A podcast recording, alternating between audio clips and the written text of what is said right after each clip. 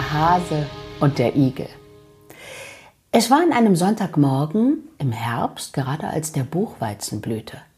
Die Sonne war am Himmel aufgegangen und der Wind strich warm über die Stoppeln, die Lerchen sangen hoch in der Luft und die Bienen summten im Buchweizen. Die Leute gingen in ihrem Sonntagsstaat zur Kirche und alle Geschöpfe waren vergnügt. Auch der Igel. Er stand vor seiner Tür, hatte die Arme verschränkt, er guckte in den Morgenwind hinaus und trällerte ein kleines Liedchen vor sich hin, so gut und so schlecht, wie man das eben am Sonntagmorgen einem Igel zutrauen kann.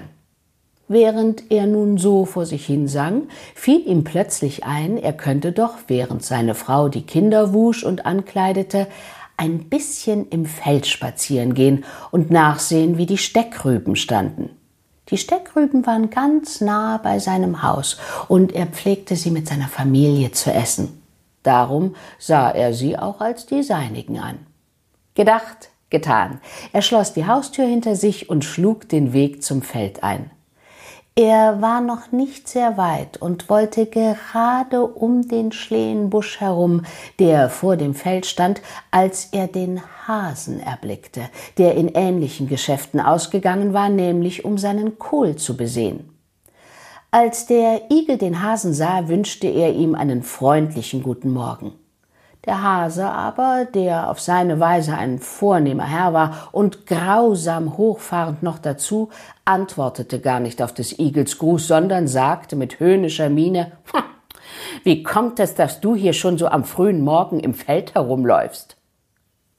Ich gehe spazieren, sagte der Igel. Spazieren, lachte der Hase, du könntest deine Beine schon zu besseren Dingen gebrauchen. Diese Antwort verdroß den Igel sehr. Alles kann er vertragen, aber auf seine Beine lässt er nichts kommen, gerade weil sie von Natur aus krumm sind. Du bildest dir wohl ein, du könntest mit deinen Beinen mehr ausrichten, sagte er. das will ich meinen, sagte der Hase. Nun, dann kommt es auf einen Versuch an, meinte der Igel. Ich wette, wenn wir um die Wette laufen, ich laufe schneller als du. Du? Mit deinen krummen Beinen? sagte der Hase. Das ist ja zum Lachen. Aber wenn du so große Lust hast, was gilt die Wette? Einen Golddukaten und eine Flasche Wein, sagte der Igel. Angenommen, sagte der Hase. Schlag ein und dann kann es gleich losgehen. Nein, so große Eile hat es nicht, meinte der Igel. Ich hab noch gar nichts gegessen. Erst will ich nach Hause gehen und ein bisschen was frühstücken. In einer Stunde bin ich wieder hier. Damit ging er, und der Hase war es zufrieden. Unterwegs aber dachte der Igel bei sich, der Hase verlässt sich auf seine langen Beine, aber ich will ihn schon kriegen. Er ist zwar ein vornehmer Herr, aber doch ein dummer Kerl, und das soll er bezahlen. Als er nun nach Hause kam, sagte er zu seiner Frau Frau, zieh dich rasch an, du musst mit mir ins Feld hinaus. Was gibt es denn so Dringendes? fragte die Frau. Ich habe mit dem Hasen um einen Golddukaten und eine Flasche Wein gewettet, dass ich mit ihm um die Wette laufen will. Und da sollst du dabei sein. Oh Gott, Mann, begann die Frau loszuschreien. Hast du denn ganz den Verstand verloren?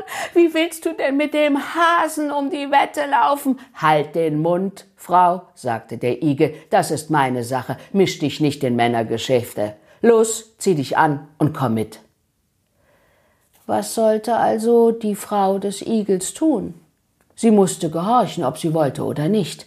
Als sie miteinander unterwegs waren, sprach der Igel zu seiner Frau Jetzt pass auf, was ich dir sage. Dort auf dem langen Acker will ich unseren Wettlauf machen. Der Hase läuft in einer Furche und ich in der anderen. Und dort oben fangen wir an. Du hast nun nichts weiter zu tun, als dich hier unten in die Furche zu stellen, und wenn der Hase in seiner Furche daherkommt, so rufst du ihm entgegen Ich bin schon da. So kamen sie zu dem Acker. Der Igel wies seiner Frau ihren Platz an und ging den Acker hinauf. Als er oben ankam, war der Hase schon da. Kann es losgehen? fragte er. Jawohl, erwiderte der Igel. Na, dann, los. Damit stellte sich jeder in seine Furche. Der Hase zählte eins, zwei, drei und los ging er wie ein Sturmwind den Acker hinunter. Der Igel aber lief nur etwa drei Schritte, dann duckte er sich in die Furche hinein und blieb ruhig sitzen.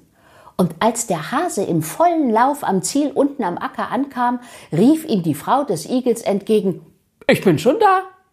Der Hase war nicht wenig erstaunt, glaubte er doch nichts anderes, als dass er den Igel selbst vor sich hatte. Bekanntlich sieht ja die Frau des Igel genauso aus wie ihr Mann. Das geht nicht mit rechten Dingen zu, rief er. Noch einmal gelaufen in die andere Richtung. Und fort ging es wieder wie der Sturmwind, dass ihm die Ohren am Kopf flogen. Die Frau des Igels aber blieb ruhig an ihrem Platz sitzen, und als der Hase oben ankam, rief ihm der Herr Igel entgegen Ich bin schon da. Der Hase war ganz außer sich vor Ärger und schrie noch einmal gelaufen, noch einmal herum. Meinetwegen, gab der Igel zurück, so oft du Lust hast. So lief der Hase dreiundneunzig Mal. Und der Igel hielt immer mit. Und jedes Mal, wenn der Hase oben oder unten am Ziel ankam, sagten der Igel oder seine Frau, ich bin schon da. Beim vierundneunzigsten Mal aber kam der Hase nicht mehr ans Ziel. Mitten auf dem Acker fiel er zu Boden. Er war viel zu erschöpft, um weiterzulaufen. Der Igel aber nahm seinen gewonnenen Golddukaten und die Flasche Wein, holte seine Frau vom Platz am Ende der Furche und gingen beide vergnügt nach Hause. Der Hase aber hatte seine Lektion gelernt. Nie wieder unterschätzte er ein Tier, nur weil es ihm unterlegen schien.